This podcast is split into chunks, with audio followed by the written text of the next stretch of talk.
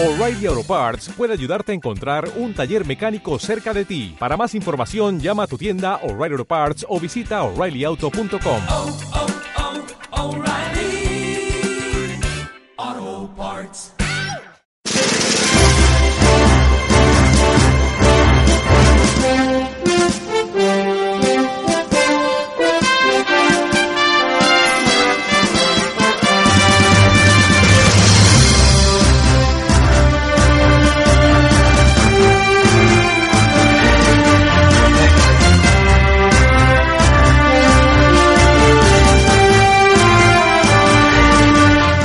Bienvenidos a la sexta nominada, el podcast de premios Oscar.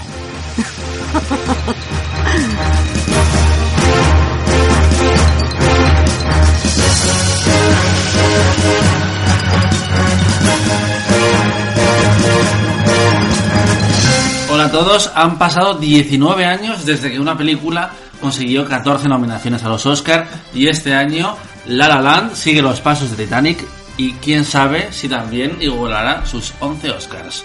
Hola Juan. Hola Daniel, hola oyentes y a lo mejor incluso los supera.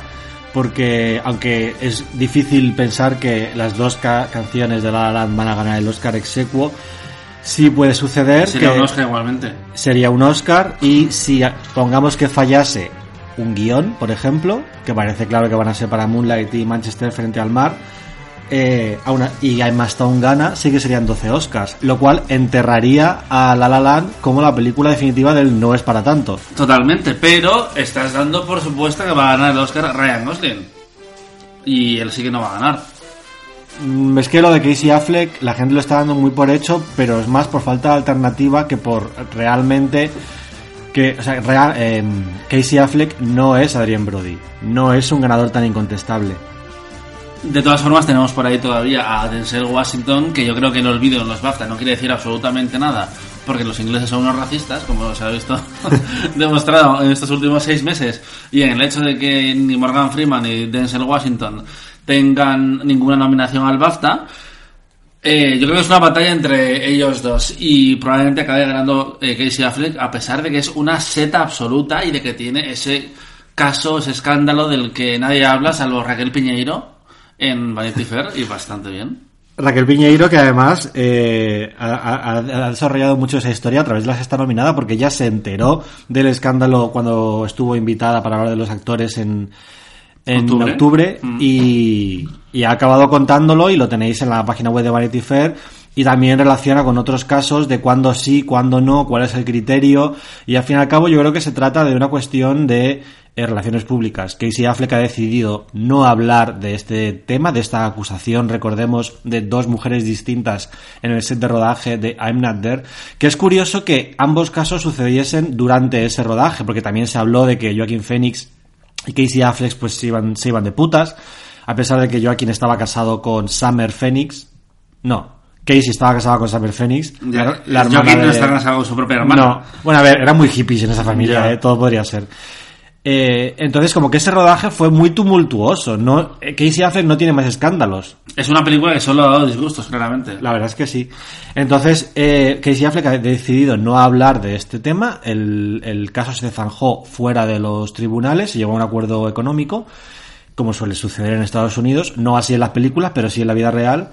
Y, y ha sido la mejor estrategia, porque sin embargo Nate Parker, que tiene cero nominaciones con El nacimiento de una nación, que quién lo iba a decir hace un año cuando estaba en Sundance recibiendo Standing Ovations, eh, hablar quizá o intentar defenderse fue lo peor que pudo hacer Nate Parker. Volveremos al mejor actor más adelante cuando repasemos eh, las categorías, pero vamos con los titulares y es que ¿Quién iba a decir que nosotros íbamos a decir esto en la sexta nominada? Pero Amy Adams ha sido robada de la nominación al Oscar. Es curioso porque Amy Adams, la mayoría de sus nominaciones podría estar o podría no haber estado. En Doubt, a pesar de salir más tiempo que Viola Davis, eh, no tenía un personaje tan lucido como los otros tres actores, o incluso como el niño de la película. En American Hustle entró un poco por, por el efecto dominó de aquella película que consiguió, no lo olvidemos, 10 nominaciones al Oscar, que es una barbaridad. Y por el- la revelación de, wow, Amy Adams puede ser sexy. Sí, parece como que fue una nueva faceta de ella, pero curiosamente este año que ha dado dos interpretaciones de las que hemos hablado muchísimo aquí, en La Llegada y en Animales Nocturnos, que incluso podía haber entrado por Animales Nocturnos si la película hubiera gustado más, que claramente ha gustado lo justito. Ha tenido la típica nominación testimonial de Michael Shannon, como sucedió con Revolutionary Road. Pero eh, se ha quedado fuera, se habrá quedado muy cerca, se habrá dividido el voto, no lo sabemos, pero la que sí ha entrado es Meryl Streep que al final tenemos el debate todos los años que está Meryl Streep nominada, que básicamente es cada vez que hace una película, que es, no estoy diciendo que no se lo merezca, pero realmente, Algún año debería quedarse fuera para... dado que no va a ganar, porque Ya. si Amy Adams estuviera nominada, podríamos hablar un poco de que eh, podría ser una candidata para Mm. dar la sorpresa, porque la llegada claramente ha gustado mucho, Son muchas nominaciones. tiene muchas nominaciones, podría ganar montaje, podría ganar, no sé, incluso guion, a ganar alguno de sonido quizá. Es que no se sabe, ahora mismo está todo muy en el aire y a pesar de que las nominaciones no nos han dado grandes sorpresas, yo esperaba lo mejor Paul Verhoeven en dirección, esperaba incluso Jake Gyllenhaal en mejor actor, que era una categoría abierta. Al final han entrado las películas que pensábamos que iban a entrar. Y las nueve que llevamos, de las que llevamos dando por hecho que van a estar nominadas desde hace tres meses han sido las nominadas y la nominación de Deadpool al final no ha sucedido. El Escuadrón Suicida tiene una nominación más que Deadpool, Y nunca iba a suceder. Es Pero la es- típica comidilla que surge una semana antes. pero ha estado en el PGA. Yo, por ejemplo, pensaba que Comanchería se caía porque la veía un poco la sicario de este año. Ya. En el sentido de que está en los sindicatos, tal, pero al final no, no se materializa en los Oscars. Y sin embargo, Comanchería ha aguantado muy bien desde Cannes, donde la viste tú sin entender una palabra de lo que decía Jeff Bridges. Así es. Ha estado nominado a Jeff Bridges, está en guion. Está en montaje y está en película. Sí, tiene muchas nominaciones muy importantes, solo le ha fallado dirección. Mm. Y, y luego otra que tampoco ha llegado a nada es Loving.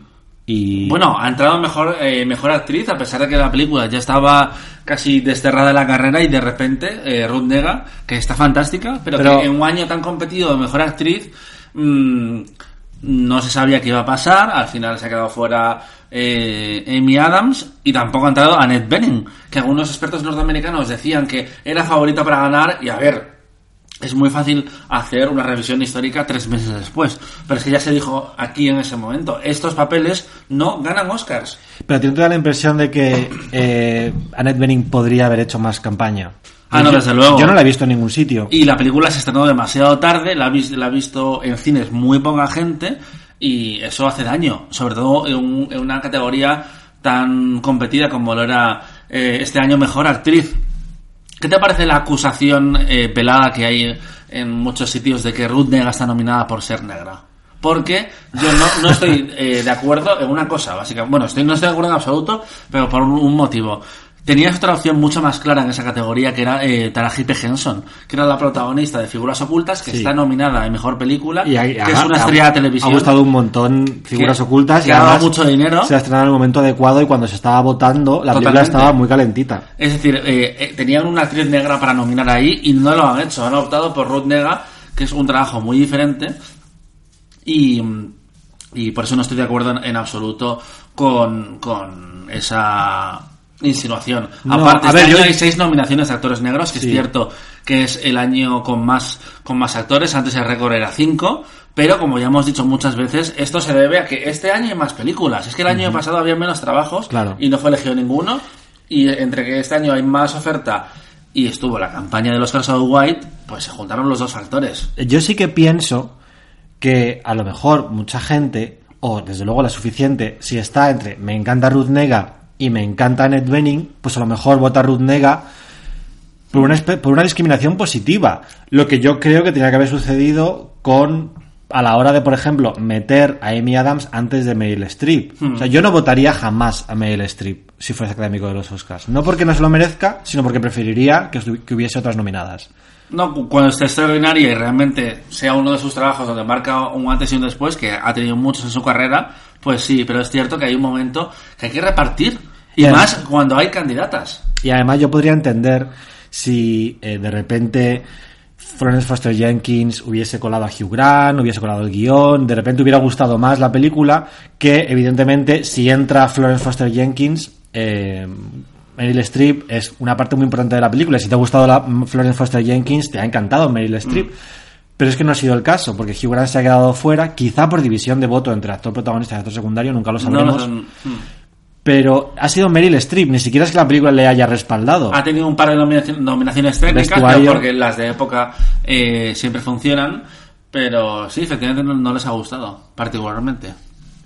Y luego yo no sé si tú tenías la impresión de que a lo mejor Lovin podía haber sido un poco la room de este año y dar la sorpresa y meterse Jeff Nichols, que es un autor muy respetado, muy americano, eh, en mejor película, meter guion. O sea, Guión adaptado Que yo creo que estaba muy complicado porque como se llevaron Lovin y Moonlight a las adaptaciones, había básicamente hostias por entrar ahí. Nosotros nos la jugamos con animales nocturnos ocupando el lugar de figuras ocultas, aunque yo quería quitar a Fences, debo decir. En cualquier caso, tanto Javier como yo estábamos equivocados. Javier Navio, que este año hemos hecho un 82% de aciertos. Un récord. Récord absoluto. Y que el, prim- el- el primer día yo conté mal las cosas como son y me salió un 76%, que es la cifra que hemos hecho los tres últimos con años. lo bueno que eres para los números en general. Ya, pues eh, tenía tantas cosas y estaba tan No, nervioso con los Oscars. Lo que quiero decir es que Loving no ha empujado a Ruth Nega, que Ruth Nega ha entrado No, no. por derecho propio. Y luego eh, estamos grabando el podcast sin saber el resultado del PGA y sin saber el resultado del SAG. Yo creo que Denzel Washington va a ganar el SAG porque él no ha ganado nunca. El año de Huracán Carter lo ganó Kevin Spacey. Sí. Y el año de Training Day lo ganó eh, Russell Crowe por una mente maravillosa que el Y año de anterior ganó de, de Lewis. que el año anterior Russell Crowe no había ganado porque había ganado Benicio del Toro como protagonista en el SAG. Entonces ahí se pre- pre- premió a Russell Crowe y eh, Denzel Washington de momento no tiene ningún SAG. Y yo creo que ahí va a ganar Denzel Washington. Aunque Además, es una interpretación eh, más, ah, más lucida en el sentido de que es como más y que, showy. y que Denzel Washington es una superestrella. Mm. Es una superestrella en Europa, pero es que en Estados Unidos es un icono de, de, de, de lo- de representación de los actores negros y ha roto muchísimas barreras. Otro dato histórico es que este año Denzel Washington alcanza su séptima nominación, más que ningún actor negro en la historia, y lo triste es que Viola Davis, con tres nominaciones, también es la actriz más nominada, afroamericana. y Octavia Spencer, la primera negra que es nominada después de ganar el Oscar. Que es que realmente hay temas que en 90 años no deberían de ser así. Por el mismo papel, además, por el que lo ganó en Crisis y Señoras. No, porque esto, hombre. esto es un poco una, un spin-off de Mini haciendo En carrera en la NASA. Bueno, Figuras ocultas, que es nuestra película favorita de la temporada. hablaremos eh, en otro momento de figuras ocultas, pero qué momento cuando se acerca un pastel es como totalmente eh, guiño a los fans. Es un homenaje a sí misma, sí. Pero es un trabajo mucho más medido. De hecho, hay gente que dice que no entiende por qué está nominada, porque Ya. tampoco hace gran cosa. Pero bueno, Octavia Spencer también sabe ponerse en un segundo plano. También estamos siempre con la misma conversación con los secundarios, que parece que cuando hay un secundario de verdad, como puede ser Janelle Monae, que tiene un personaje que tiene su escenita, pero es un personaje secundario, eh, la gente dice, no es que no, es que no es para tanto. No, es que es un secundario. Es que lo que, lo que no es normal es que Viola Davis, a pesar de todo, que tú ya has visto Fences además, Sí. eh, esté nominada como secundaria. Viola podría ir, vista la película, en ambas categorías. Bueno, vista la película, podría ir en mejor dirección y ganaría igualmente. Pero yo creo que funcionan en ambas categorías bien. Pero totalmente de acuerdo con lo que dices de los secundarios. Yo cuando vi Moonlight pensé que eh, Ali estaba fantástico, pero es como, bueno, es que este tipo de, de papeles que salen tan poco, que tampoco son particularmente... mm, expre- bueno, expresivo sí lo es, pero grandilocuente suelen ser nominados y al final pues está bien que así haya sucedido. Pero bueno, hablemos de un nombre que no sabíamos si iba a volver, que creo que tú has escrito de él hace poco también, como es Mel Gibson. Bueno, bueno, Mel Gibson. Eh, yo no entiendo muy bien la, la- lo bien que encaja la narrativa de que Donald Trump y Mel Gibson Bueno, el mismo año. vuelvan a nuestras vidas en, en el mismo año, pero sí es cierto que hay una sensación de la que ya hemos hablado aquí en el podcast de recuperar pues un cine clásico de hombres blancos, como puede ser Comanchería, como puede ser este último hombre y pues lo que ya dijimos aquí, de repente un votante a, que no se acerque a Moonlight ni con un palo y que piense que La La Land no es para tanto, pues te cuela. Es que, quiero decir, Comanchería y este último hombre eh, apelan a un tipo de público muy parecido que le gusta un cine muy tradicional de- de toda la vida, de el western, el bélico, y en ese sentido las películas son muy satisfactorias. Mm. Lo que pasa es que yo, cuando vi a este último hombre, yo no esperaba que, que llegase hasta el final de la carrera porque su primera hora realmente es Es un lastre.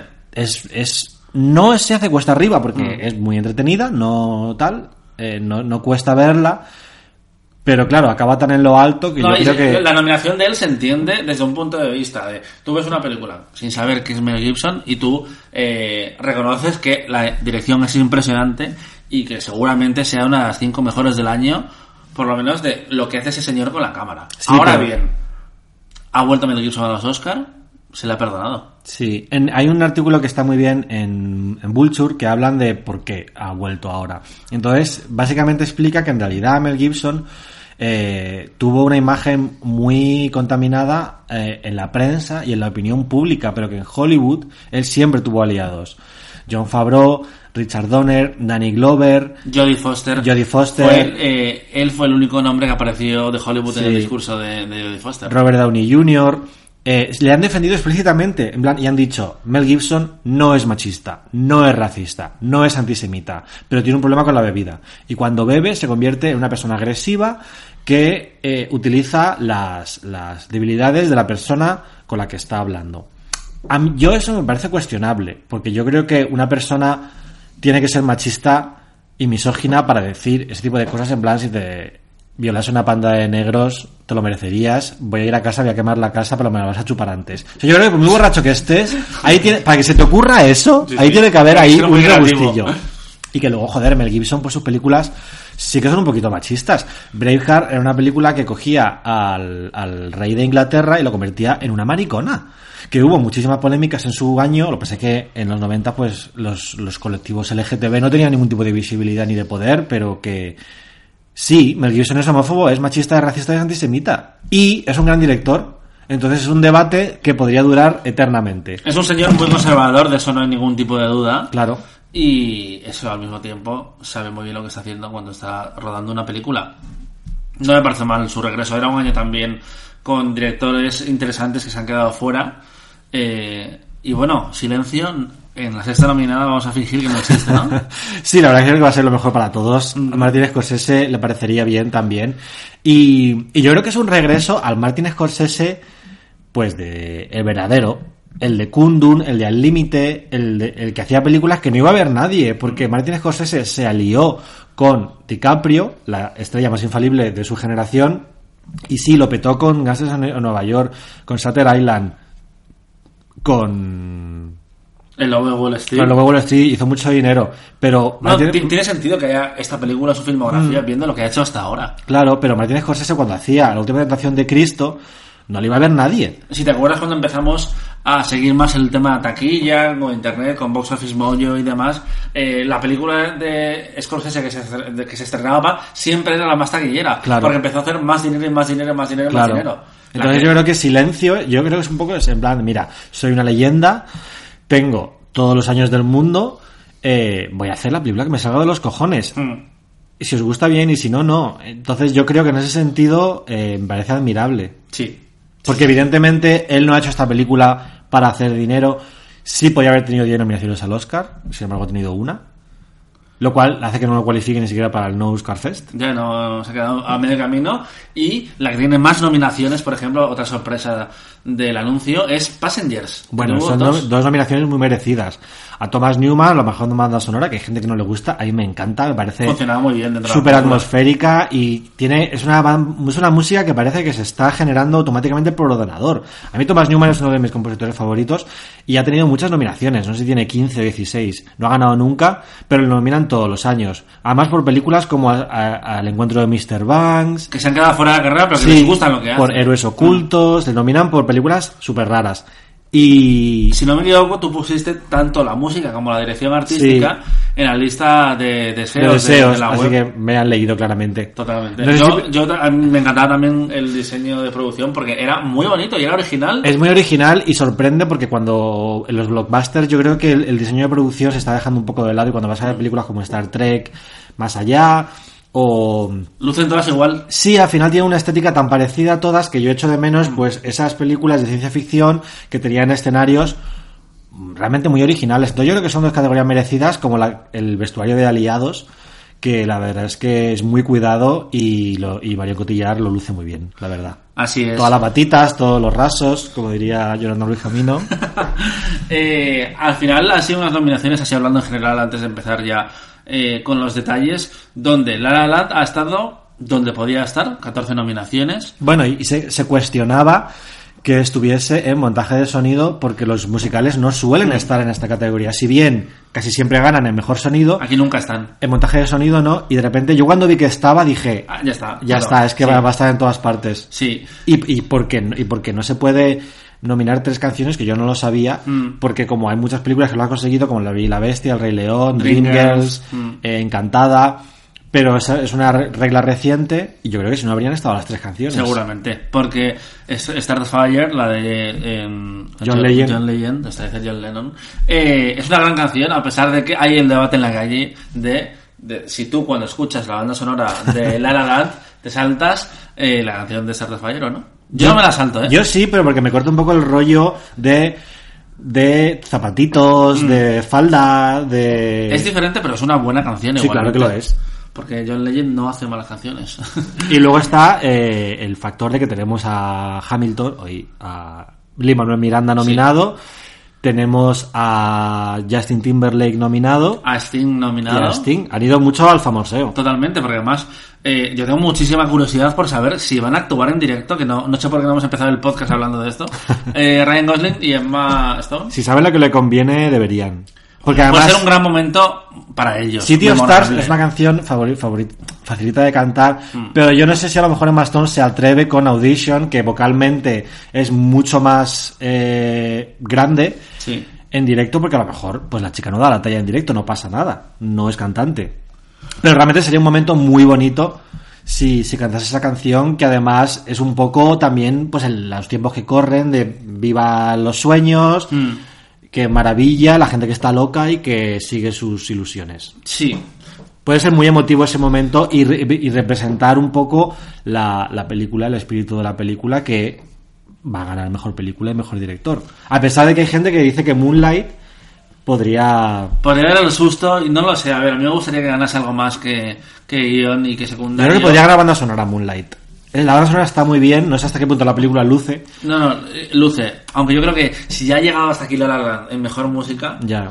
se lo, se lo va a Es llevar. que La La Land me recuerda al premio de The Artist, me recuerda al premio de Slumdog Millionaire.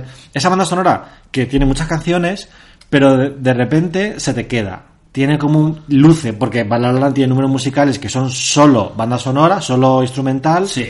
Y vamos, que a la- como recordé a, los ocho Oscars de Alan Menken, a la academia no le tiembla el pulso a la hora de darle dos premios, o James Horner por Titanic, dos premios en la misma noche al mismo músico. No, a ver, yo creo que, que va a ganar. Veremos, veremos qué pasa. Moonlight, eh, hablabas de ella, tiene ocho nominaciones, está donde podía estar. Claro. No, lo guay de Moonlight es que, joder, si ha conseguido ocho nominaciones, ya no es tan difícil que te consiga tres Oscars. Ya. Porque lo difícil eran esas ocho nominaciones. Es una película sobre un gay negro, tres momentos de su vida, eh, una película realmente independiente, de espíritu. Cuesta 5 millones, de Claro. hecho, A24, que el año pasado consiguió su primera nominación con La Habitación, esta era su primera producción real, eh, que ellos iniciaban el proyecto, y es impresionante, realmente no se ha dicho lo suficiente que una película como Moonlight tenga 8 nominaciones. Son muchas nominaciones. Es que está en todo lo importante, dirección, guion, película, dos de actores, montaje, fotografía. Porque nosotros que llegamos, llevamos muchos años siguiendo los Oscars y nuestros oyentes también, sabemos que hace 10 años Moonlight tendría dos nominaciones. Totalmente. Te consigue guion, un guion, y un actor. te consigue un actor a lo mejor, pero de repente haber conseguido este reconocimiento que le ha puesto en el mapa y que va a hacer que mucha gente diga, coño, voy a ver Moonlight, Mm. que no se lo plantearían si no estuviese nominada a más de dos Oscars, ya es un triunfo para la película. Y se les critica por el inmovilismo a los Oscars muchas veces, y es cierto que lo tienen cuando nominan el mismo año a dos películas como eh, The Imitation Game y La Teoría del Todo, pero tenemos las ocho de Moonlight, tenemos ocho nominaciones también para La Llegada. Que es, que es muy guay que una Es película muy ciencia ficción. tan ciencia ficción y, y tan atípica en realidad tenga ocho nominaciones. Es una pena que se lo ha dañado em, con el snap de em, Amy Adams, que tan humildemente y tan bonito se, a- se acordó Denis Villeneuve en su mm, discurso de agradecimiento por la nominación que todos los medios piden a la mañana siguiente. Pero está muy bien que esas ocho nominaciones, las 10 del año pasado de, mm, de Mad Max, los ocho o siete Oscars que tuvo Gravity en su año. A ver, la academia sí se está abriendo más, Sí. por fin. Hay 15 películas nominadas entre las ocho principales categorías de película, director, actores y guion. Tenemos por ahí a Langosta, que está muy guay, que este guion de Langosta nominado, el guion de, de- de Mujeres del siglo XX, que han rescatado un poco la película a pesar de que está ha pasado muerta desapercibida, sí. ha pasado desapercibida. Y yo quería comentar un artículo que hablábamos anoche de él, eh, que ha escrito Jessica, Jessica Kian en, no sé dónde escribe De Jessica. Playlist y Variety, sí, Sí. pero creo que este es Playlist. Pues básicamente habla sobre cómo los Oscars han fallado a las películas. Ella recoge una, una estadística de un artículo de hace un par de años que comentamos aquí también mucho, que hablaba de. porque fue el año. eh, fue el año de. ¿Selma? No, pues entonces el anterior. Fue el año en el que había eh, 10 películas. Estaban todas las películas Y todos los actores nominados. y agosto. Estaban Sí, las películas sí, a sí, mejor película y agosto Pues en dos año. actrices. El de Gravity 12 años. Que parece ¿sabes? que es que no había más películas, Mm. que parece que no se habían estrenado más películas y que los premios de la crítica de repente dicen son estas. Parece que la NBR y Nueva York y Los Ángeles, que son un poco el pistoletazo, te dicen son estas las películas. Entonces ya los académicos dicen, vale, pues me veo estas 12 Mm. y para adelante. Y votó lo mejor, sí. Y cuando había 5 nominadas, la media era 18,5 películas. Y este año ha habido 15. Este año ha habido 15, que está bien, pero realmente Pero ti- ti- tiene más sentido que baje el número cuando hay más candidatas a mejor película. Claro, pero digamos que estas estas 10 candidatas te hacen un poco el trabajo sucio, como académico. Te dicen, "Ve, ponte estas y vota entre estas. También te- nos puede pasar a nosotros, por ejemplo, este año que nos hemos hecho miembros de Los Feroz, Sí. eh, te pasa, te vas un poco a ver, a ver, ¿dónde, dónde está la conversación? Claro. No te pones a descubrir películas, que quizás es lo que tenías que hacer, tanto como eh, periodista de la materia como Claro. profesional de la Eso industria. pasaba, por ejemplo, en Los Feroz con la Plupera Pel, que decían que Alex Muné era muy de, si lo ves, le votas. Claro. En plan, que era una interpretación muy impactante, muy memorable, pero tenían que verla. Y de hecho yo recuerdo hablar con el productor de Paquita Salas, yo le dije, todo el mundo que ha votado a Los Feroz ha visto Paquita Salas. Y si has visto Paquita Salas, la votas. Eso es así. Si el problema es que es llegar al votante, es Claro. llegar al público, pero si la ves, te flipa, porque no se hace otra cosa parecida en España, porque tiene mucha personalidad y porque tiene mucho corazón y mucho humor. Y yo le dije, vais a ganar los tres, como acabó sucediendo. Yo estaba seguro que la encuesta no ganaba. Pero lo que decías de las señales antes, por ejemplo, de montaje de sonido, de si está aquí es que va a arrasar en el Sí. resto de nominaciones, yo en el momento que vi ganar a Belén Cuesta fue como, ok, Paquita lo va a ganar todo. Claro. Y efectivamente. Claro, yo de hecho le dije luego después que si hubiesen presentado a Belén Cuesta en protagonista, Lidia San José habría ganado como secundaria también. Bueno, que fuimos a la fiesta y estuvimos acechándola a ver si hablábamos con ella. yo no me acuerdo de eso, la verdad. Ya, no, no me extraña que no te acuerdes. Vergüenza de tus hijos. Bueno, hijos, son cosas que pasan. Ya. Eh, Bueno, luego a ver, mejor montaje, el Ohio, el Ohio. De, los, de los Oscars, tal y como eh, todavía está lamentando Hillary Clinton. Eh, está en La Llegada, Hasta Último Hombre, Comanchería, nominación importante porque eso es haber llegado por todo lo alto. La La Land y Moonlight, y yo creo que aquí La La Land tiene un montaje que luce mucho, tiene unos planos secuencia, tiene un montaje al ritmo de la música que si Whiplash ganó gracias a eso, ¿cómo no va a ganar La La Land? Ya, Plus ganó también sonido y, bueno, y otro secundario, sonido y montaje, yo creo que son cosa hecha.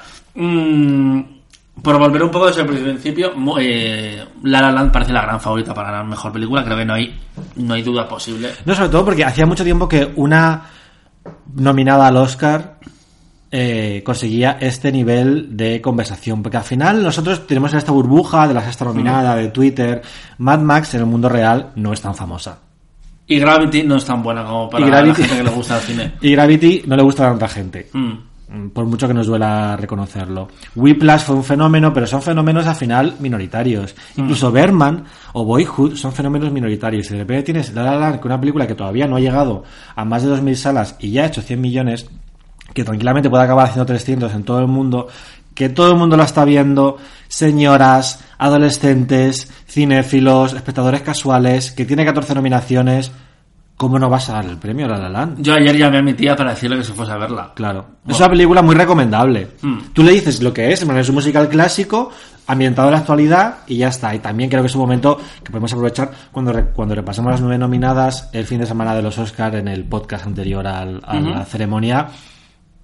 Haremos justicia con La La Land, pero la gente nos está preguntando que por qué parece que no nos gustó en el, en el podcast y sí en Twitter. La razón es muy sencilla. Bueno, habla tú primero. No, a ver. eh, Ya, a ti siempre te gustó La La a siempre me gusta La La pero te viste superado por- Totalmente. me- en plan, yo no sabía lo que estaba pasando a mi alrededor y por qué había tanto odio. Pero de todas formas, a mí me, me parece muy sano que tú debatas eh, lo, lo que pasa en una película, las decisiones que se toman artísticamente, un guion por donde va. Y creo que fue un poco lo que hicimos. Quizás mm, fue demasiado analítico y no, eh, no disfrutamos eh, lo que nos dio como espectadores, por lo menos a ti y a mí, porque Iván sí que era un poquito, un poquitito más hater de la película. Pero, pero bueno, en cierta manera me siento culpable por haber iniciado la, la ola de odio en España se a La habría, La Land. se habría iniciado eh, igualmente. ¿eh? Es inevitable con los fenómenos sociales, pasa siempre. Es muy difícil que una película eh, consiga unanimidad. Bastante unanimidad consiguió La La Land durante esos dulces tres primeros días en los que a todo el mundo Le flipaba. le flipaba, todo el mundo que iba a verla salía encantado en plan sí es para tanto.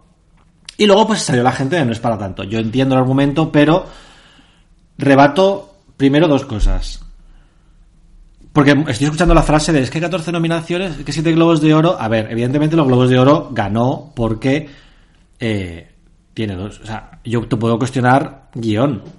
Pero es que los demás globos de oro, teniendo en cuenta que Ryan Gosling no competía con Casey Affleck, no veo tampoco el, el problema.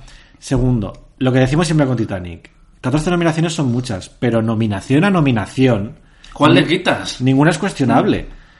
Ninguna es cuestionable porque es una película que luce muchas categorías. Es, pues como pasó con El Retorno del Rey, como pasó con Titanic, o como pasó con Eva al Desnudo, que es una película que metió a un montón de actores, porque era una película muy coral y consiguió 14 nominaciones. Joder, es que La La Land puede aspirar a todo.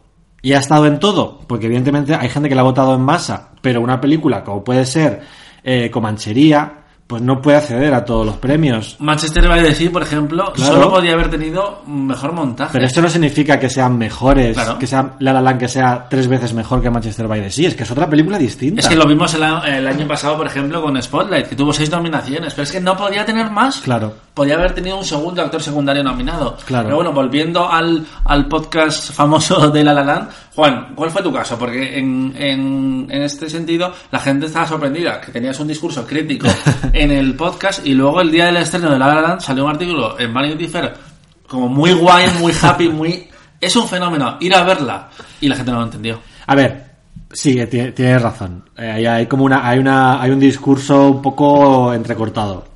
Yo fui a ver La La Land en un pase de prensa al que nos invitó Universal muy amablemente para poder grabar el podcast con antelación y dejarlo editado y lanzarlo, etcétera, etcétera. Y a mí La La me descolocó mucho cuando la vi, porque pensaba que estaba ambientada en los años 40, porque había oído muchísimas cosas de ella, porque yo en cierto modo ya había llegado un poco cansado a, e- a la película, que eso nos pasa siempre todos los años.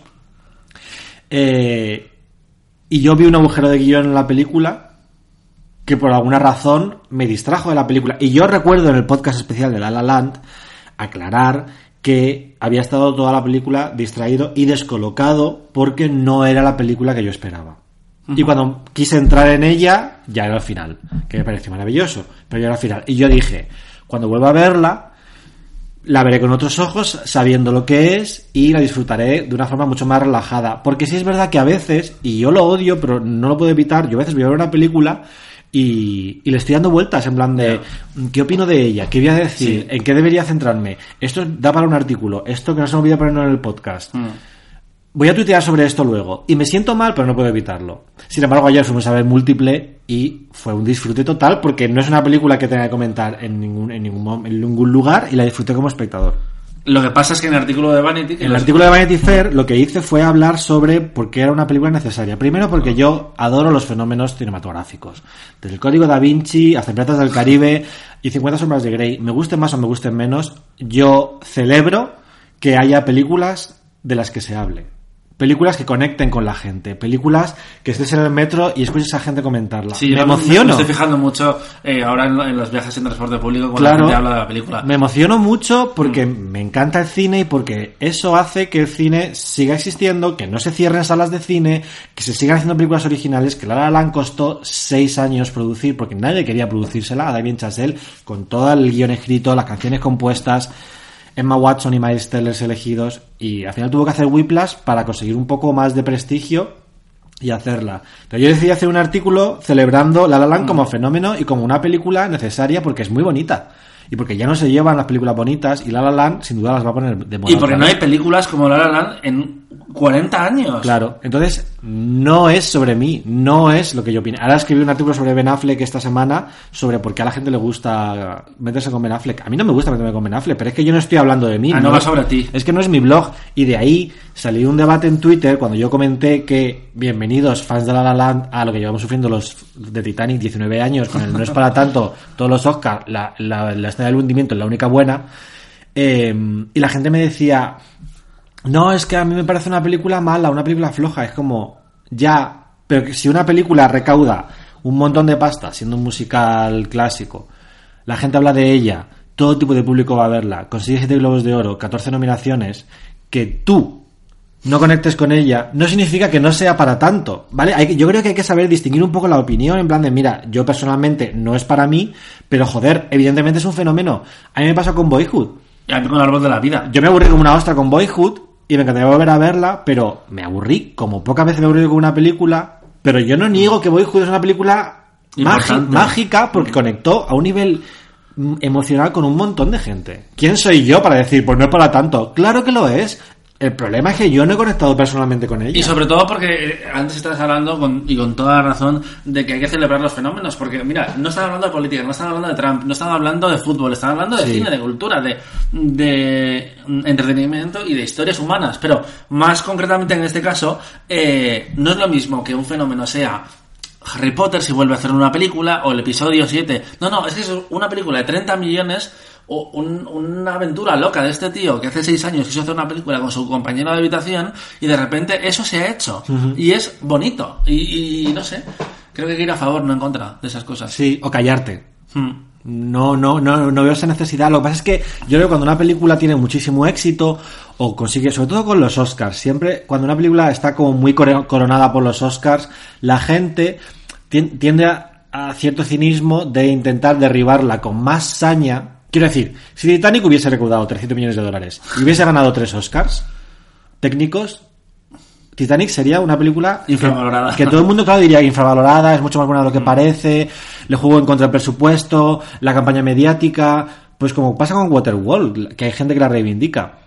Pero como ganó 11 Oscars fue la primera más taquillera de la historia, pues la gente siente la necesidad de equilibrar la balanza, de poner más mierda en el otro plato de la balanza para que Igual que cuando, por ejemplo, se machaca películas como The Neon Demon, siempre sale eh, el espectador o el crítico o el whatever de turno y te dice que es increíble, que no lo has entendido. Sí, Es sí. como- Que no que te es- voy a decir lo que pienso. que suelen ser los mismos, Sí. que luego que al final es un perfil muy concreto de, de, de cinéfilo, de espectador o de tuitero, de te critico las películas de Oscar, pero luego te cojo la película más puto cuadro del, del cine europeo y te la voy a reivindicar porque así se sienten más especiales. Ok, pero a mí, que me dejen en paz. A mí, a mí con arroba no me vengáis con esas. Ya, a mí, por ejemplo, la segunda vez de La La Land que me pasó, que quizás estaba un poco más frío, es que por avatares del- de mi trabajo y demás, yo llegué al pase cuando ya se había terminado Somewhere in the Crowd, ¿vale? Yo no vi La La Land como tenía que haberla vuelto a ver. Pero en este caso me interesa más cómo fue tu segundo visionado, porque fue un poquito distinto. Fue distinto porque fui a verla con amigos eh, en los maravillosos cines manoteras de Madrid, los mejores cines de versión original de Madrid. Merece la pena coger el coche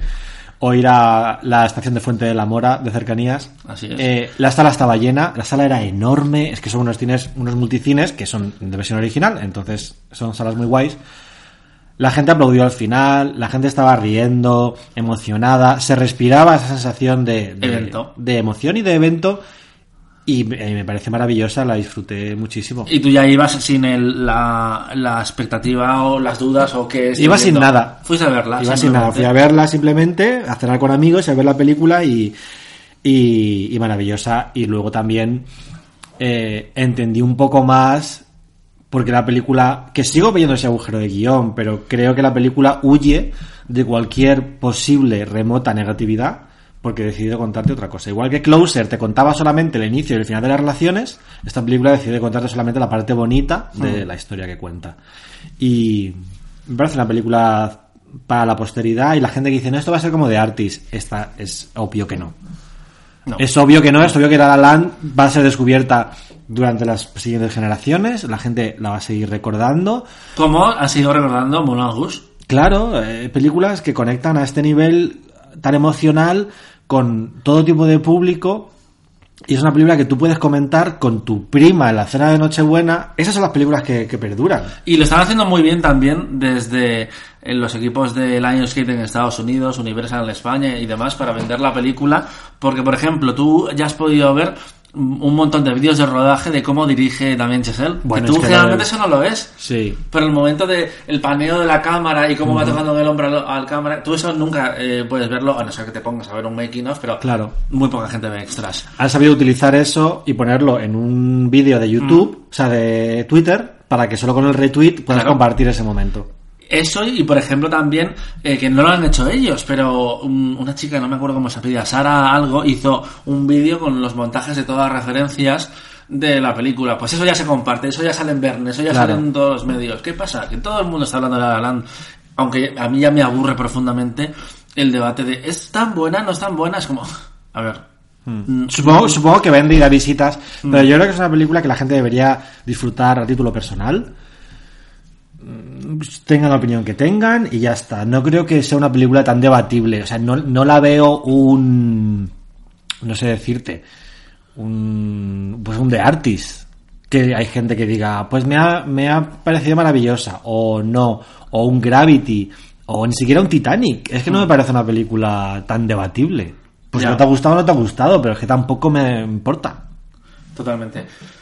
Sigamos con categorías. Mejor actriz. Isabel Huppert logró la nominación, afortunadamente, a pesar de que el pesado de Gregory Bellwood se había puesto muy soberbio con la gente que decía que iba a estar nominada, él decía que no y decía a la gente que no tienes ni idea, en plan de... En plan, y con, ya verás. con muchas mayúsculas, además. Sí, totalmente. Y luego encima el hijo de perra dice, bueno, sí, lo han nominado, pero no han visto la película. Es como eh, whatever, eh, Gregory. En este caso está nominada. Y la pregunta es si alguien puede plantarle cara a Emma Stone a estas alturas. A mí, yo, a mí no me... Yo creo que Natalie Portman ya no, porque aunque Jackie haya colado la banda sonora de Mika Levy, que tú decías que te parecía mm, dolorosamente... Que la banda sonora era muy opresiva y que, Ah, sí, y sí, que sí, querías vale, que la película se acabase en plan de para allá porque es el es el compositor de Under the Skin, la Mm. película de Scarlett Johansson, pues que tenía mucho ese rollo de porque, Agobia, porque agobia. le pasan cosas malas a la gente buena, en plan de basta, agobiante. Pero yo creo que Natalie Portman no, no, no va a suceder. Y yo no veo tan, tan remoto lo de Isabel Huppert. O sea, ha hecho una campaña perfecta. Mm. No, no, totalmente. Eh, Nicole Kidman arrodillándose ante ella, Jessica Chastain diciendo que es la mejor actriz viva, cuando Jessica Chastain, paradójicamente, es la Es mejor la actriz mejor viva, actriz viva. según la que está nominada, igual hace tres años, no tanto. Pero, pero joder, Isabel Huppert lo ha hecho muy bien y al final es como si ganó Marion Cotillard y ganó Roberto Benigni, ¿vale? Que él no es La vida es bella, pero joder, Isabel Huppert es una tía con muchísimo respeto y, y si al final se divide un poco el voto o no sé, yo creo que Isabel Huppert podría ganar. Yo, sinceramente, creo que no. Creo que ha conseguido la nominación, que ya era complicado, pero votando 7.000 personas me parece difícil que una película tan controvertida se lo acabe llevando. Pero tú no crees que- es bella. Era una de las sensaciones del año Ya. y Marion Cotillard era un biopic donde salía calva, no, no, No, era, era como más Y no tenía competencia. clásico, claro. Porque Julie Christie dijo, es que paso de ir a, Holly- a Los Ángeles y dijeron, pues, y ella se fue. Marion Cotillard se alquiló un apartamento que evidentemente no pagó ella. Iba todos los días a cenar y a, y a hacer contactos y tal y cual. Era muy guapa y tal y cual. Lo que pasa es que yo creo que Isabel Huppert, dándole un poco la razón a Gregory Elwood, podría ganar sin que la gente haya visto la película. Todo el mundo ha visto La La Land. Y estupendo que gane Emma Stone. Emma Stone pues es una Gwyneth Paltrow. Sí. Es Spirit Love. Una eh, Ese, em, Jennifer Lawrence en Sí, esa, esa, esa chica mona, que encima es buena actriz, que tiene ángel y a la que quieres ver feliz y con el Oscar y se lo ha currado porque es una campaña también muy incansable mientras Ryan Gosling estaba en Rumanía rodando Blade Runner 2 y esta Eh, es la película del año. Eso quería decir- que- decirlo porque tú la has homenajeado barra eh, te has bufa- mofado de ella durante meses. Pero eh, es interesante porque esta semana eh, ella daba una entrevista para Hollywood Reporter y decía, a ver, me encanta esa película y disfruto mucho hablando de ella, pero es que llevo seis meses dando sin entrevistas. parar de hablar de ella. Pero yo creo que le, que le va a... No, a no, le va a rentar, pero hay que reconocer que ha sido una pesada, está haciendo campaña con el Oscar, lo que sea, pero se ha matado por la... Sí, sí, sí. Se mató ensayando cuatro meses, se mató rodándola y se ha matado promocionándola. Sobre todo porque tú no sabes. eh, ahora ya sabemos que le va a dar esa película del año, pero Emma Stone en noviembre no lo sabía. Ella iba a promocionarla sola, a veces con el director, porque tampoco hay más reparto. Ryan Gosling no podía, John Legend pasó total. Sí. Y ella estaba ahí dan- siendo la imagen de la película, cuando a lo mejor la película no podía haber llegado tan lejos como ha llegado. Y ella creía profundamente en la película. Totalmente. Así que hay que valorar su pro- profesionalidad. Y luego en actor está Viggo Mortensen, que ha sido un poco la, la mayor extravagancia de la categoría. Sí, Tiene un papel que realmente es súper lucido, pero es que podría no haber estado nominado perfectamente. Porque la película ha estado en el mejor reparto del SAG, pero no está en guion, por no, ejemplo. y yo pensaba que iba a estar. ahí en guion también. Es un actor respetado y, y que de repente te sorprende en una película. Sí. Mm, yo, a ver, todo parece y todo apunta y que Casey Affleck ha tenido la carrera perfecta, pero Denzel Washington puede ganar el Oscar. Sí, sí, Hace un sí. trabajo muy impresionante, es más lucido, tiene muchas más escenas donde decir aquí estoy yo, es más agradable que, que Casey Affleck. Y puede que haya gente que prefiera ver a Denzel Washington con tres Oscars que a Casey Affleck con un Oscar. Sí, y a ver, Manchester es muy buena película y, y algún Oscar se tiene que llevar. Ya. será guion o será este. Mm, yo es que pensaba que iba a tener más premios y vista la película, eh, mm, no entiendo que no haya ganado más. Me parece bien que haya ganado más premios que Affleck, que a mí me gustó muchísimo, pero le pasa como a Lee. Son interpretaciones muy para adentro, que no siempre son, son Lo que pasa es que Casey Affleck se ha limitado un poco a ir a las entregas de premios. No ha hecho nada No, ha hecho, ha hecho bastante promoción para la película. pero muy, pero muy sobrio, muy aséptico, muy serio, porque igual no es un tipo divertido, y dice, no me voy a poner a bailar cuando no sé bailar.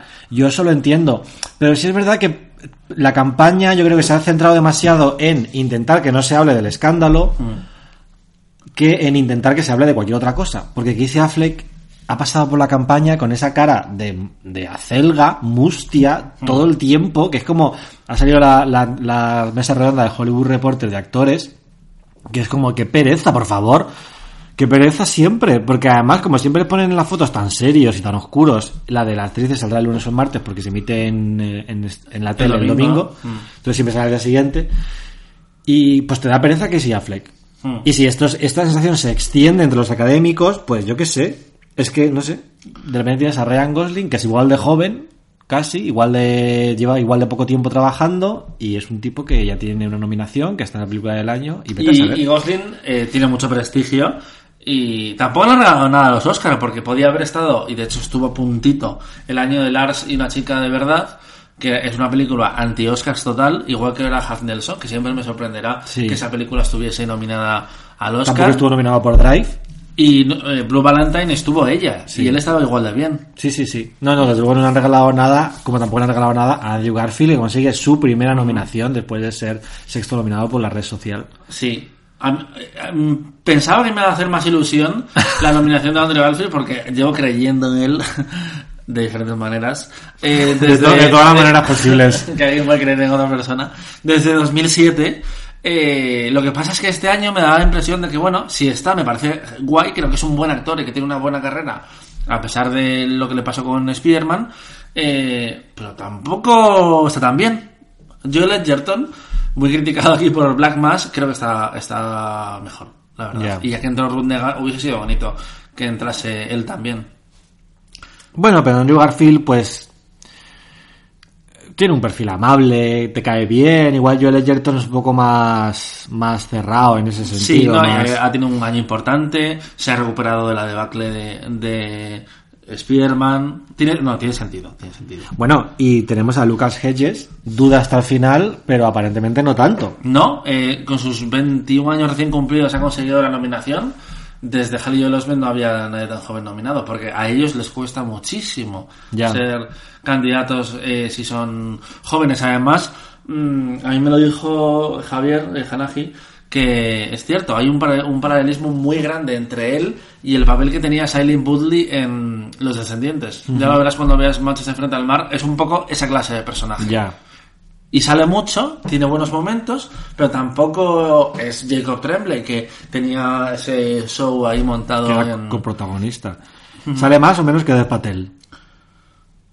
Pues creo que igual sale un poquito menos, pero Dev Patel, claro, es que es un poco tricky aquí lo que han hecho los de, de Weinstein Company, porque Dev Patel no sale hasta el minuto 50. ¿Qué pasa? Que en los siguientes 60 minutos sale todo el tiempo, salen Ya. todas las escenas. Ya. Eh, yo muy a favor de la nominación, tanto si hubiese sido en actor como en secundario, me, me gustó mucho, me gustó mucho, aunque creo que en este caso va a ser un duelo entre Ali y, y Jeff Bridges que te podría dar un susto realmente. Sí. Porque, Por- sobre todo porque, más que querer que Jeff Bridges tenga dos Oscars, no te molesta que los tenga. Claro, y no, y es como Ali está muy bien y creo que realmente creo que est- este año le va a servir para que le den muchos más papeles porque es un tío, es muy buen actor, es muy guapo eh, y Salen figuras ocultas, también haciendo también. pretendiente de Taraji P. Henson. Y es una trama como muy tontorrona en esa película, pero él está bien. Él Sí. eh, tiene, tiene mucha presencia. Y lo que pasa es que como es un trabajo así para adentro, pues igual no gana, porque a ver, eh, ha recibido muchos premios de la crítica. Pero el Globo ya lo perdió. Ya. Y ganó los, los Ya, Critics' bueno, pero Choice, perdió pero- contra Aaron Taylor Johnson, no te jode. Bueno, que al final no ha estado nominado. No, y sí Michael Shannon con Animales Nocturnos, la única nominación de la película, que al final pues ha sido la, la, la, la, la- la farsa de todas las temporadas. Cada año hay una farsa que parece que está en todo y al final Davis quizás. no llega, no llega a los Oscar y este año ha sido Animales Nocturnos, una película que yo creo que muchos académicos ni siquiera han visto, porque no creo que sea una cuestión de intrusismo por parte de Tom Ford, sino por la, la, digamos, pretenciosidad de su cine, a lo mejor es como ¿dónde vas? Hmm. Aparte que tiene un nicho muy claro que son los maricones, que no son tan mayoritarios en los Oscars. O sea, que Tom Ford claramente hace una película para homosexuales. Bueno, Incluso- pero, pero ha gustado bastante a la gente Animales Nocturnos. ¿eh? Sí, ha gustado, pero tiene mucho ese rollo, me parece estupendo. Sí, pero sí. tiene mucho este rollo de pues una, una serie de referencias, un sentido del humor, un sentido de la estética, muy gay. Muy grotesco también, como Sí. el, el- el prólogo. Sí. Bueno, hablando de maricones, hablando de Oscars, que tenemos ya primera candidata para el año que viene con Call Me By Your Name, que es un coming of age, eh, historia de primer amor eh, que protagoniza Armie Hammer, que lleva 6 años esperando este momento, y que las críticas son brutales Sí. desde Sundance, que es una adaptación de una, de una novela, por si le queréis echar un vistazo, y que en Estados Unidos ya tiene los derechos Sony Pictures Classic. Y que va, va, va a ser, yo creo, uno de los momentos, pues como eh, el año pasado la Osa Judy, este año va a ser el melocotón. Hay- Claro, no lo digas, no digas hay una escena, pasa con el melocotón. hay- no iba a decir qué pasa, pero hay una escena con un melocotón que está dando mucho que hablar y que yo creo que va a ser uno de los bromas recurrentes de, la, de, la, de la carrera próxima. tan sí. necesarias en la carrera del Oscar para luego hacer- para luego acordarte de Ahí la os ayudí, allá donde esté. Eh, no, lo del melocotón, yo lo vi inicialmente y fue como, no quiero saber qué pasa con el melocotón. Y de repente, zasca, lo, lo vi en otro sitio, así que ya lo sé. Pero Ya. bueno, me ha recordado a otra película generacional también. Pero bueno, no hablemos de eso. Y hablemos de, ya, ya haremos muchas compara- comparaciones con ella. Y hablando de melocotones, Nicole Kidman ha conseguido su cuarta nominación, supera en nominaciones a Tom Cruise, Justicia. pero lo que es más, la primera nominación de, de Nicole Kidman llegó después de la última nominación de Tom Cruise, ¿Ah? porque Ah, en verdad. 2001 y la última de Tom Cruise es del 99. Nicole Kidman, un apunte, es una de esas actrices que tiene cuatro nominaciones, pero podría tener ocho. Totalmente. Es que ha sido muy infravalorada por los Oscars. Todo por un sueño podría haber estado nominada. The Paperboy estuvo ahí. Mm, ¿Qué más? Bueno, los otros es que le coincidió con... Dogville no con- estuvo nominada. Totalmente. Es que podría estado nominada eh, ella. Hacía un- Claro. un, trabajo impresionante. Podrían haber salvado Birth. Podían haber, o sea, Alguna, no le han regalado absolutamente nada, nada. ni el SAG tampoco. No.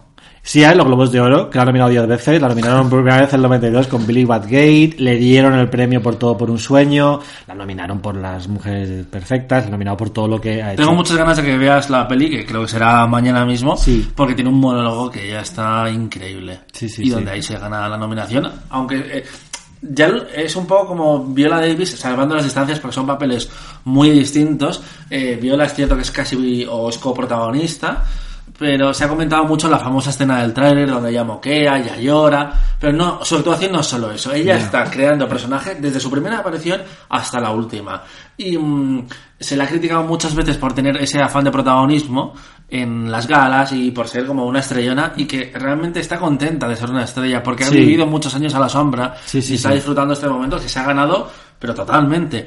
Y aquí en Fences sabe estar en segundo plano, eh, sabe ser casi un, un jarrón en una escena y sabe, sobre todo cuando llega su momento, coger la cámara y decir, aquí soy yo y esta soy Bueno. eh, Davis. Como en la vida. Mm. A ver, a veces tienes que estar eh, alante y a veces alante no existe porque sigo adelante. utilizando esa palabra. Delante. En primer plano. Y hay- Pero hay actores que no, no saben estar en un segundo plano. No. Y ella... Como, como Michael Shannon, por otra parte. Michael Shannon siempre cree que es el protagonista de la película. Le da igual si no lo es, y realmente casi nunca lo es. Pero él, él aparece y está pues como un, un rock and roll total. Mm, Y sí, va sí, por sí. todas. Luego, nominaciones técnicas comentables, pues eh, apariciones así anecdóticas de animales fantásticos y dónde encontrarlos en diseño, producción y vestuario. Me parece bien. Sí. A veces César está en diseño de producción también. Eh, Jackie también en ves- ves- vestuario, que son tres nominaciones de Jackie entonces. Sí. Madre mía, y hace seis meses hablando de que la Rain podía conseguir dos, dos películas nominadas. Eh, sí, eh, que iba a hacer historia. Qué lamentable. Eh, mejores efectos visuales, Cubo y las dos cuerdas negras por primera vez. Mágicas. Y las dos cuerdas mágicas. ¿Sabes por qué? Eh, no sé, creo que lo he confundido con, con la, Eh, con la yo bruja no, no, no lo entiendo, la verdad es que no me, me parece guay que se re- reconozca una película tan audaz visualmente, pero no sé cómo puede estar Que sí y que no. No, que, ¿por qué son efectos visuales? Claro. No, Sí, pero. O sea, yo puedo entender, por ejemplo, cuando Aladdin consiguió el montaje de efectos de sonido, obviamente, y pues probablemente mereciera ganar. Pero yo entiendo que todas las películas de animación tienen montaje de sonido, igual que tienen Hmm. música, igual que tienen guion. Tienes que crear los sonidos. Aunque el guion de Aladdin, por cierto, lo descalificaron porque eh, Robin Williams había eh, improvisado tanto que el guion que mandaron, digamos, al sindicato no era al final. Ah. Entonces no pudo. Yo creo que Aladdin habría estado nominada a mejor guion si hubiese entrado, porque es un guion muy guay. Me parece muy interesante, la verdad. Sí, es curioso porque digamos que el porcentaje de improvisación de Robin Williams era demasiado y como no estaba coacreditado, yo qué sé, historias, pues dijeron fuera. Eh, Qué guay. Y luego, eh, pues también estuvo Cubo en el sindicato de vestuario, que esa es otra, es como en plan de, no nominaste la Bella y la Bestia con esos vestidazos que tiene y nomináis, bueno, por favor, la Bella y la Bestia, ojalá... Ojalá sea buena. Hagamos, Eh, yo creo que yo, prefiero que ojalá sea mala, porque para buena ya tengo la original. ¿Estás insinuando que vamos a hacer un podcast especial a la la Bestia? Sí, porque me, en abril, porque me parece tan comentable, o sea, cada imagen que sale de esa película podría hacer un podcast especial sobre ella. Mm. Y ya estos póster que han hecho, que están mutando, Son terribles. son, o sea, pero ¿por qué todo tiene tan mala pinta? ¿Y por qué cuentan, ya te enseñan, entiendo por qué te enseñan a los actores famosos eh, caracterizados, pero es que son terribles las fotos. Sí que lo son. El Pero único ya- que siempre sale bien parado de cualquier imagen que sea de la película es Luke Evans como Gastón. Totalmente. Que parece una elección brillante. Sí, porque además tiene todo el tiene todo el rollo en High Rise, ya se veía que era muy Sí. Gastón. Como decía Pablo Moloco, tiene un mentón que podría dejarte embarazado. y así es. Pero pero no, porque además también en la propia película de animación los diseños de humanos de los cacharros y de la bestia eran muy flojos. La bestia es súper decepcionante cuando se convierte en príncipe. Pues aquí igual. Con lo guapo que se ha puesto el primo Matthew Además, en de los verdad. últimos años, que en The Lo Rest único- salía impresionante. Lo único que necesitaba el primo Matthew era quitarse la papada, porque tenía, tenía dos barbillas en Downton Abbey. Luego tenemos el mejor sonido, 13 horas, Los soldados secretos de Benghazi, la película de Michael Bay que no vio nadie. Rogue One está por ahí también, pues en las típicas, ¿no? Efectos visuales y una de sonido. Sí. Sully, la pobre, tiene el mejor montaje de sonido, esto lo ha conseguido. A pesar de que es una película que ha hecho pasta y que podría tener cinco nominaciones perfectamente. Ha triunfado, pero Ha está triunfado. bien que, la, que los Oscar la dejen en un segundo plano porque es una buena película, pero no una película brillante en absoluto. Y luego tenemos la película sueca Un hombre llamado Ove, que está nominada en mejor Maquillaje y película extranjera. maquillaje y película extranjera. Que ha hecho mucho dinero en Estados Unidos. Lleva como 6, bueno, mucho dinero, 6 o 7 millones Qué de dólares. fuerte. Sí. Luego está la película danesa de todos los años, que en este, en este caso es Bajo la Arena. Está Tony Herman, El Viajante de Irán y Tana de Australia. Sí. En ese sentido, yo creo que ha habido pocas sorpresas. Y bueno, que me dices de la categoría de mejor película documental, donde literalmente podría ganar cualquiera de las cinco. Tenemos Enmienda 13 de Ava DuVernay. Que con lo pesada que Razón es. suficiente como para premiarla para que se calle. Sí. Eh, Fu- Fuoco en el mare, la película que mandó Italia como película extranjera, que no ha entrado en película extranjera, pero sí en documental. Y que es muy importante porque habla de los refugiados. Habla de los refugiados, actual. del traslado de los refugiados en barca, por tal. I Am Not Your Negro, que es la que tiene mejores críticas.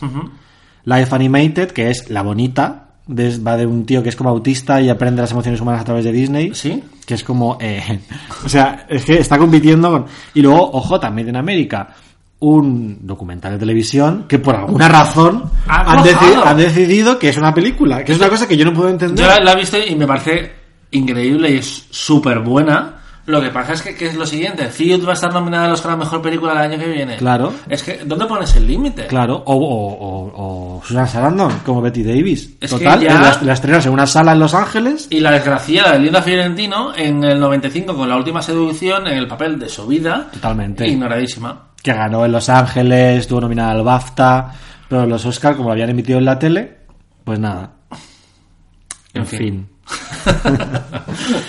Linda, que tiene que ser tremenda, ¿eh? Porque no, no ha vuelto a trabajar en 20 años. Linda, debe, ser, debe de ser complicada, sí. Sí. Pero es curioso porque la, la última solución es una peli que cuando. que costó en plan 2 millones de dólares. Y cuando el productor, que era el típico productor eh, baboso de Hollywood, tal, iba a ver los dailies. eh, dijo, ¿esto qué es? ¿Una película artística? ¿Dónde están las tetas? Entonces, el director, eh, Dal se llamaba, No lo sé, no sé qué. Dal. John Dahl. John Dahl, sí. Que luego hizo Jade, también con Ida Fiorentino, que era un, un circo muy, muy fuerte. El director rodaba escenas porno, que luego se quedaron fuera de la película de la última seducción, para enseñarse al productor, en plan de mira tetas, para que no le cortase el chorro, y luego él efectivamente hacía una película de arte y ensayo, porque la película estaba concebida pues como una película pajillera. Ya. Pero John Dahl tenía otros, otras intenciones. Bueno, está bien. Fenómeno muy curioso aquel que, del que hablaremos en la... Ah, no, porque ya hicimos el 94. Nunca más se supo. Nunca la vimos. ¿Tú la has visto? Sí, sí, sí, pero la vi después. Está bien, está curiosa. Lo que pasa es que es una película de cine negro em, con una mujer fatal que utiliza a los hombres para salirse con la suya. Ya está. Ya. Está bien, pero es eso. Sí, sí, no, no puedes esperar nada más que nada más que eso, pero lo que hace lo hace bien. ¿Puede ganar la llegada de algún Oscar? Es que creo que se verde vacío, ¿eh? Es pu- puede ser un poco esa película, pero acuérdate, por ejemplo, de esa ese- esa victoria en montaje de sonido de Zero Dark Thirty que sonó mucho a, a consolación. El sonido de la llegada, además, es, que es importante en la historia. Claro. Y- A ver, yo creo que depende mucho aquí de de, de mm, La La Land. No tanto de la llegada en sí, no Sí. tanto de si ha gustado la llegada como si La La Land va a arrasar o no, porque por ejemplo, el año de Titanic, como no hubo premio, como no estaba en guion ni, en- ni ganó en interpretación, quedó repartidito, porque Titanic ganó todo, excepto maquillaje, ganó Men in Black, y luego los actores, pues una mención a Lee Confidential, una mención a Will Hunting, No, estaba bien porque tanto ah, esas dos películas Repre- ganaron, ganaron los guiones y mejor imposible ganar los, los claro, o sea, repres- representaba y Full Monty ganó banda sonora. O sea, las cinco nominadas a mejor película se, se llevaron algo.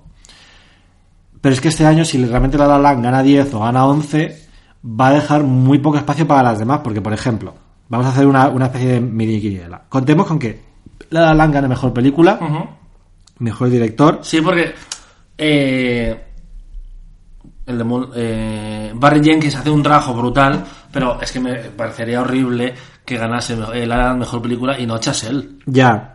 No, a ver, yo creo que eh, me cuesta ver a Jenkins y a Lonergan ganando. Gibson no va a ganar un segundo Oscar como director. Y Villeneuve no es la película adecuada. No, no, para nada. Eh, eh, Manchester frente al mar podría ganar actor y guion. Parece que va a ser esas dos. Actriz protagonista, yo ahora pondría dinero en Emma Stone, pero mantengo que Isabel Huppert podría dar la sorpresa. Viola Davis, evi- evidentemente. Viola Davis va a ganar la secundaria. En guion original, Manchester frente al mar y guion adaptado, Moonlight. Y luego empezamos. Fotografía, La La Land. Sí, pero aunque tampoco es lo más impresionante de, de- de la película. Su look destaca más lo que se ve por el, el diseño de producción. Ya, pero cómo, cómo eh, cambia en la propia escena. Y al final, como va pasando todo. Claro, o sea, cómo, cómo cambia la otro. iluminación durante la escena cuando en Emma Stone va a hacer la audición, por ejemplo, Mm. y el foco se va cerrando sin que te des cuenta, ese tipo de detalles, yo creo que... Pero había gente que se había quejado, eh, quejado de que, uno, el sonido no estaba muy bien en Y La que está el- y que estaba un poco El desenfocada. foco, yo no me, yo no me fijé. Tampoco. El sonido decía Emilio Domenech que el primer, mu- en el primer, primer número musical no está bien solapado el sonido de la música. Con, de hecho, no suena igual que la banda sonora, Lo habrán leído en algún sitio. seguramente. Eh, montaje, yo creo que va a ganar La La Land. Música, pues yo creo que está entre Moonlight y La La Land. Canción original va a ganar La La Land. Diseño de producción va a ganar La La, La Land. Land, sí. Eh, diseño de vestuario, Este es el que puede perder, porque lo- aparte de los contemporáneos no ganan, solo ha habido dos eh, películas contemporáneas que lo ganaban sin que hubiese división de categorías. Pero ¿cuál es la competencia? Aliados, Animales Fantásticos, Florence Foster Jenkins y Jackie. Claro, es que no hay O, una... sea, o se lo das a Jackie, no, no hay una La Duquesa donde hay unos Sí. vestidos increíbles. Claro. Porque Jackie mola el vestuario, pero la peli no va de eso y no los destaca tanto. Ya. Y. uf, es que puede que gane, ¿eh? Claro, pues cómo mueve la falda de Mastone. Ese vuelo no se consigue solo, hay que diseñarlo. Eh, maquillaje, ¿qué coño va a ganar maquillaje? Escuadrón Suicida. Es que me parecería muy fuerte. Eh, Foster Jenkins. No está. Ah, ¿cuál es la otra? Eh, Star y- Trek y OB. Star Trek ganó la primera. Sí. Y aquí tiene un par de personajes nuevos. Pues dale, Star Trek. Efectos visuales, que tiene una mención aquí testimonial, Marea Negra, por cierto. Doctor Extraño, Libro de la Selva, Cubo y Rogue One. El libro de la selva. Sí, ¿no? Bueno, eso se ganó Alicia en el País de las Maravillas. No, hombre, y el libro de la selva mm, es muy impresionante. Sí, sí que lo es. Y supongo que si mandas el reel de cómo se hicieron y todo eso, pues te llama más la atención.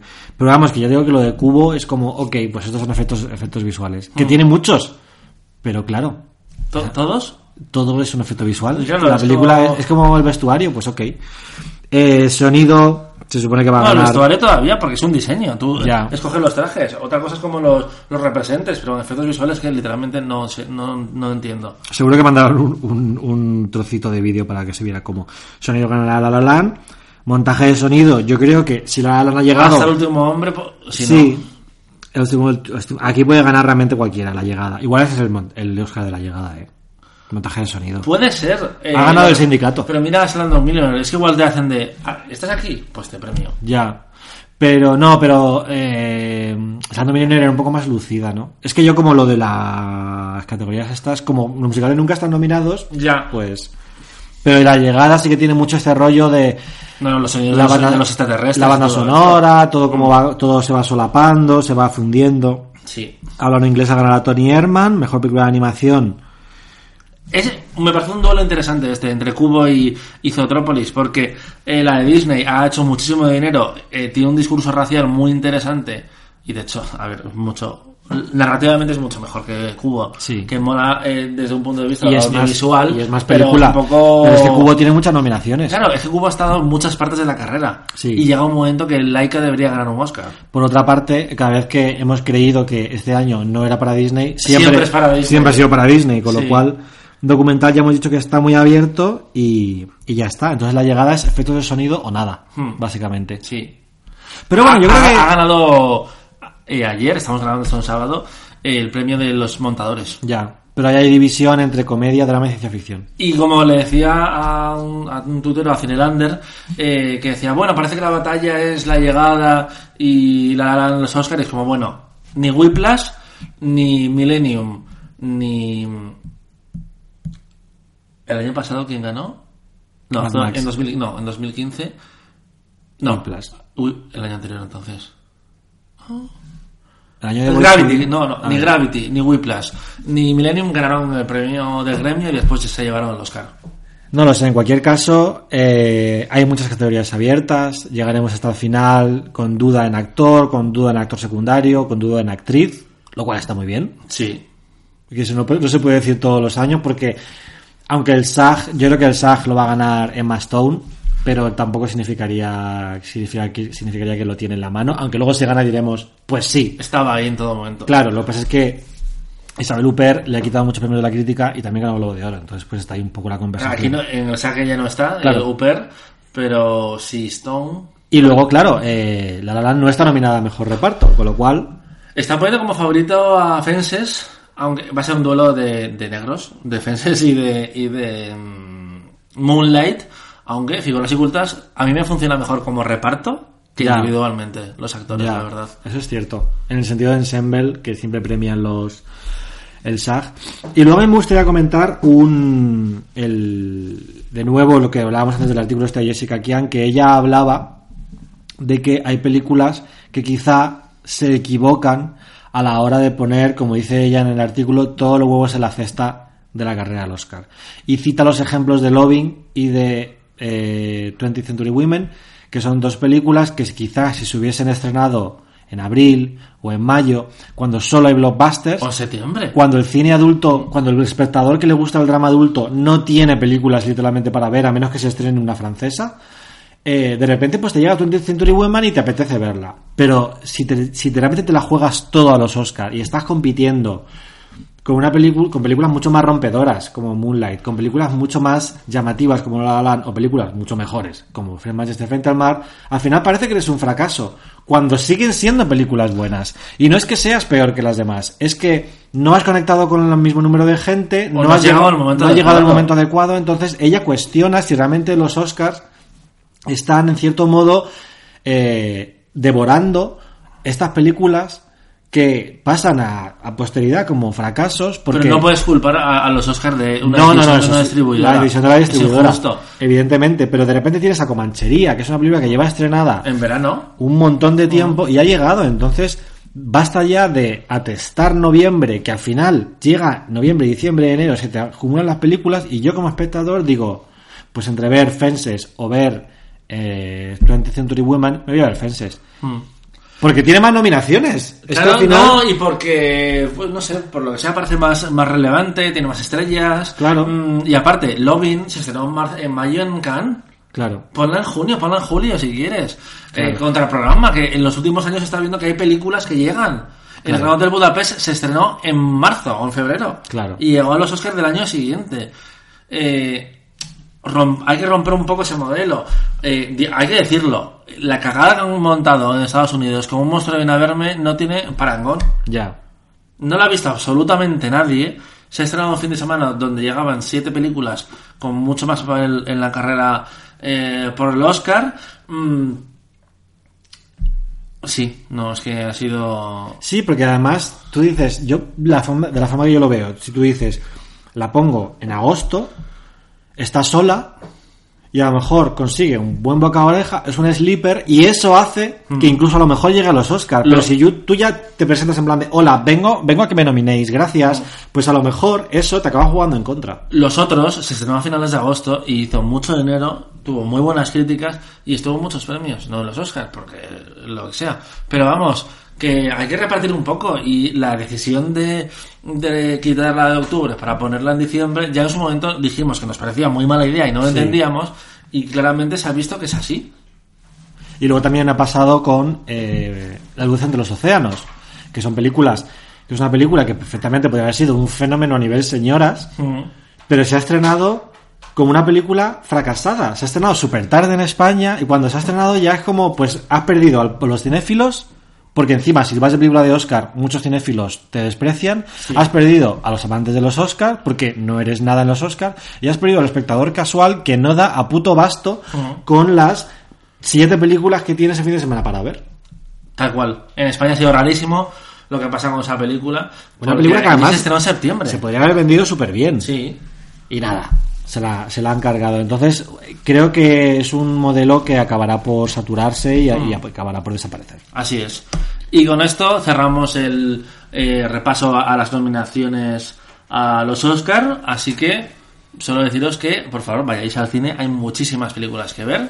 La mayoría de ellas muy interesantes. Y es un momento muy guay para la gente que nos gusta el cine. Este. Y si queréis, pues, Invierno. liberar un poco de tensiones respecto a las películas de los Oscar y a ver múltiple, que está muy entretenida. Ujú. Y si tenéis dudas y queréis matar a La La Land, podéis escuchar el podcast en el que la cuestionábamos. Pero ya cuando hagamos las nueve nominadas, haremos justicia con ella. Así es. Probablemente yo la vea entre medias de ahora y el próximo podcast. Sí. Muchas gracias por escucharnos y por haber esperado unos cuantos días esta, este año para escuchar el especial de las nominaciones. Y nada, disfrutad de las películas. Y nos escuchamos muy pronto. If I should close my eyes that my soul can see, and there's a place at the table that you save for me. So many thousand miles o'er land and sea. I hope today that you hear my prayer somehow I'll be there. It's but a concrete floor where my head will lay. And though the walls of this prison are as cold as clay, but there's a shaft of light where I count my days. So don't despair of the empty chair. And somehow I'll be there. Some days I'm strong, some days I'm weak. On days when I'm broken, I can barely speak. That place in my head where my thoughts still roam. Somehow I've come home. And when the winter comes and the trees lie bare, and you just stare out the window in the darkness there. Well, I was always late for every meal you'll swear would keep my place on the empty chair. And somehow I'll be there. And somehow I'll be